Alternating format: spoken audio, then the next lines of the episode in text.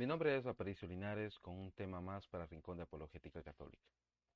Continuando con el itinerario que respecta a la Virgen María, hoy estaremos abordando un tema que es de vital importancia para cada uno de nosotros que necesitamos ir conociendo y haciendo las cosas de la mejor manera posible. El tema que hoy estaremos tratando es la Virgen María y la piedad popular. ¿Cuál es la manera correcta de hacerlo? En esta ocasión estaremos explicando varios detalles con respecto a la piedad popular y, la forma en la cual nosotros la debemos de hacer. Tenemos que entender que la Virgen María juega un papel importante en el plan de salvación de Dios para la humanidad. Ese sí cambia toda la historia. Y esto ha llevado que se muestren cariños hacia ella, con actos de amor. La iglesia no prohíbe estos actos, pero sí nos pide que lo hagamos correctamente, sin olvidarnos que todo tiene que llevar a Cristo. Al revisar el directorio sobre la piedad popular y la liturgia en el numeral 183 nos dice, la piedad popular a la Santísima Virgen, diversa en sus expresiones y profunda en su causa, es un hecho eclesial relevante y universal. Brota de la fe y del amor del pueblo de Dios a Cristo, redentor del género humano, y de la percepción de la misión salvífica que Dios ha confiado a María de Nazaret, para quien la Virgen no es sólo la Madre del Señor y del Salvador, sino también en el plano de la gracia, la Madre de todos los hombres.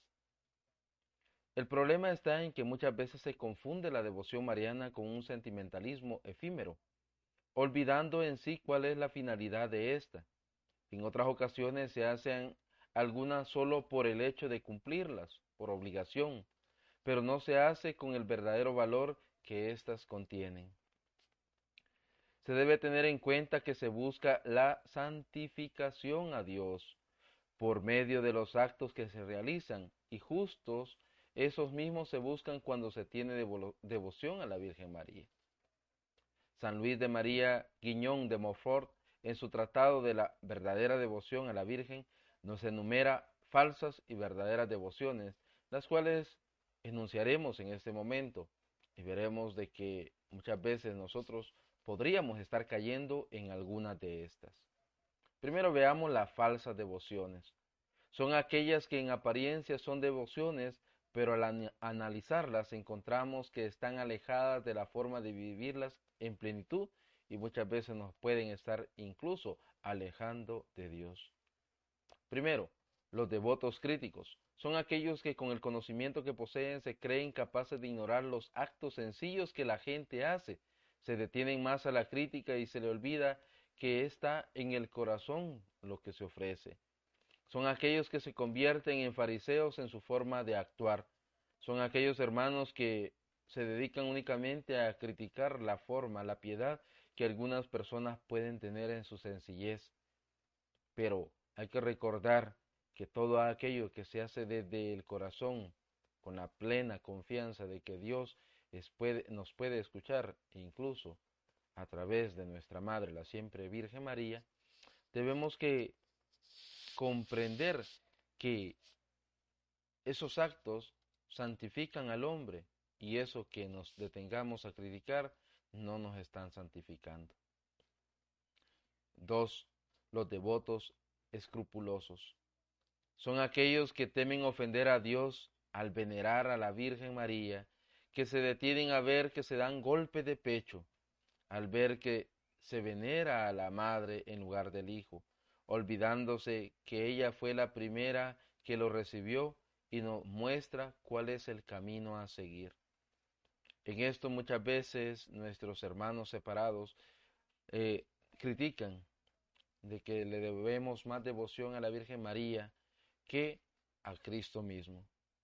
Pero hay que entender algo, que el camino que nos conduce a Cristo es la Virgen María, ya que ella fue quien dio el primer sí para que nosotros pudiésemos acceder a la salvación que nuestro Señor nos ofrece.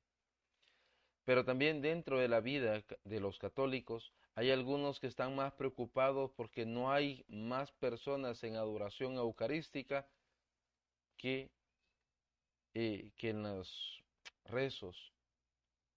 Hay que tener cuidado en ese aspecto. Si nosotros hacemos las cosas con un corazón arrepentido, contrito, necesitado de Dios, esta devoción es muy importante y debemos de vivirla de la mejor manera posible. 3. Los devotos exteriores son aquellos que se quedan en signos exteriores, es decir, que se dedican a rezar el rosario, pero presurosos, sin entender lo que dicen y luego se llena la boca presumiendo de cuántas oraciones realizan, pero no se refleja un cambio de vida real. Hay hermanos que y hermanas que cuando pasan el día comienzan diciendo, yo ya hice el Santo Rosario de las 5 de la mañana, yo hice el de las 9 de la mañana, yo hice uno a mediodía, hice uno a las 3 de la tarde, he hecho otro, y hablan de que hacen hasta 7, 10 rosarios en el día. Pero cuando uno les pregunta cuál es la profundidad de este acto, muchas veces no saben cómo responder. Simplemente porque han hecho estas oraciones sin entenderlas, nosotros tenemos que decirles de que son personas muy espirituales, pero eso es simplemente un signo externo, ya que interiormente, posiblemente, no estoy diciendo que así sea, no estén viviendo la fe de la mejor manera posible. Tenemos los devotos presuntuosos, que serían las, la forma cuatro de las falsas devociones. Son aquellos que no han realizado un verdadero cambio de vida, que siguen viviendo en el pecado, principalmente del orgullo, en el cual se han adormecido, esperando que con las oraciones que realizan a la Virgen sea más que suficiente para llegar al reino de los cielos, pero no pretenden dejar su forma de vida pecaminosa. Muchas veces nosotros creemos que solamente por una pequeña oración que hayamos hecho ya es suficiente para que nuestros pecados sean perdonados. Incluso no practicamos el sacramento de la confesión porque creemos que la Virgen con eso es más que suficiente para limpiar los pecados que tenemos en nuestra vida. Cuidado con esa forma en la cual nosotros podemos estar en este momento engañándonos a nosotros mismos, creyendo que de esa manera estamos obteniendo la salvación. Como quinta forma falsa tenemos los devotos inconstantes. Son aquellos que se mantienen un paso firme en el caminar, que no mantienen un paso firme al caminar, comienzan el caminar decididos, pero conforme van conociendo el compromiso que se adquiere, comienzan a ser tibios y se alejan por un tiempo. Luego, ante un problema o dificultad, regresan y con entusiasmo vuelven a emprender el camino, pero luego se alejan nuevamente. Muchos hemos visto de que llegan, se retiran, se llegan nuevamente, se vuelven a retirar, pero no mantienen un paso firme en el caminar. Muchos, al momento de la prueba, al momento de la dificultad, se alejan en lugar de mantenerse constantes. Cuando ven que hay un compromiso de seguir, de un cambio de vida, se comienzan a alejar. ¿Por qué? Porque prefieren la forma en la cual están viviendo en ese momento. Vemos la sexta forma que serían los devotos hipócritas. Son aquellos que encubren su pecado con el manto de la Virgen, con ellos aparentan lo que no son. Hay personas que no han tenido un verdadero cambio espiritual, y con el hecho de decir que rezan, con el hecho de andar una camándula, un rosario, una medalla de la Virgen, creen que con eso pueden ocultar su pecado. Lo único que hacen es engañarse a sí mismos y engañar a los demás, porque muchos creemos de que puede ser esa la forma en la cual están viviendo. Pero hay que tener cuidado, porque los engañados no somos más que aquellos que podemos estar viviendo de esa manera. Cuidado en esta forma de actuar. Tenemos la séptima forma que sería los devotos interesados. Finalmente tenemos aquellos devotos que solo se les ve en momentos de necesidad, buscando un favor de Dios por intercesión de la Virgen María. y utilizándola para su propio beneficio, y recibiendo dicha bendición se alejan nuevamente hasta la próxima necesidad. Vemos muchos de estos en la iglesia, que solamente cuando una enfermedad ha golpeado sus vidas, ahí sí se acuerdan de la iglesia y acuden a la madre para buscar realmente un milagro. Pero cuando el milagro llega, se olvidan de la necesidad que tuvieron y que buscaron a Dios en ese momento difícil. Y muchos incluso aquí le atribuyen a la suerte haber recibido un milagro, una bendición de parte de Dios bajo la intercesión de nuestra Madre, la Virgen María. Ahora veamos la verdadera devoción, cómo deberíamos de hacer la verdadera devoción a la Virgen María y cómo nosotros tenemos que llenarnos a través de ella. Primero, la devoción es interior.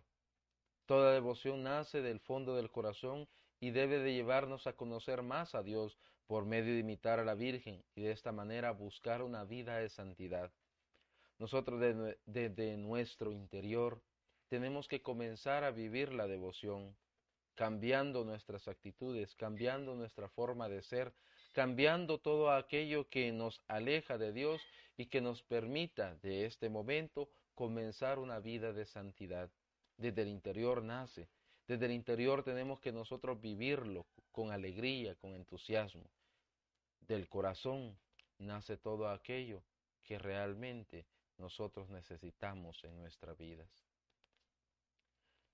Tiene que ser tierna, debe realizarse con plena confianza, de la misma manera que un niño se acerca a su madre, sabiendo que le ayudará, le protegerá y siempre buscará de la misma forma. Debemos de acercarnos a la Virgen, depositando en ella nuestras alegrías y tristezas, nuestras necesidades, confiando que ella le pedirá al Señor por cada uno de nosotros. Tenemos que acercarnos cuando lleguemos a la Virgen María. Tenemos que hacerlo con esa confianza que un niño pide a su madre. Ella buscará la mejor solución para cada uno de nosotros. También tiene que ser santa. La verdadera devoción a la Virgen nos lleva a imitarle, buscando alejarnos del pecado que nos aleja de Dios mismo, buscando siempre vivir en santidad. Nosotros tenemos que, desde el momento que queremos hacer una verdadera devoción, una verdadera vida espiritual hacia Dios, hacia nuestro Señor, tenemos que hacerlo en santidad.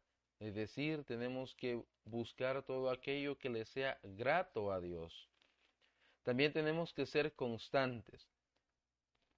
Nos debe de conducir a ser constantes en todo momento, confiando que aún en los momentos de prueba y dificultad, ella está siempre cuidando de que no desfallezcamos. Nuestra vida espiritual llena de oración, de asistencia asidua a la Eucaristía, a la lectura de la palabra de Dios.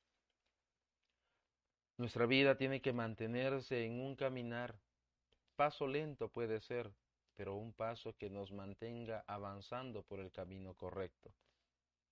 Nuestra vida tiene que estar llena de oración. Muchas veces dejamos de ser constantes porque nuestra oración no es lo suficientemente eh, por decirlo así, continua.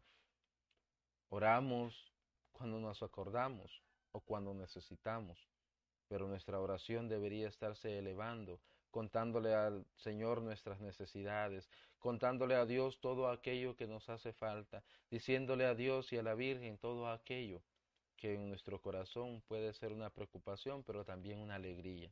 No tenemos que nosotros alejarnos en ningún momento de la iglesia, de este caminar que tanta falta nos hace. Como último punto, como la verdadera devoción, tenemos que ser desinteresados. Nos debe de inspirar a buscar a Dios y no lo podemos obtener de Él, sino porque necesitamos de Él a su lado, sintiéndonos necesitados de su misericordia, pero principalmente sentirnos amados. Nuestra devoción tiene que ser buscar a Dios porque le necesitamos, no por lo que podemos obtener de Él, sino que es porque necesitamos vivirlo continuamente.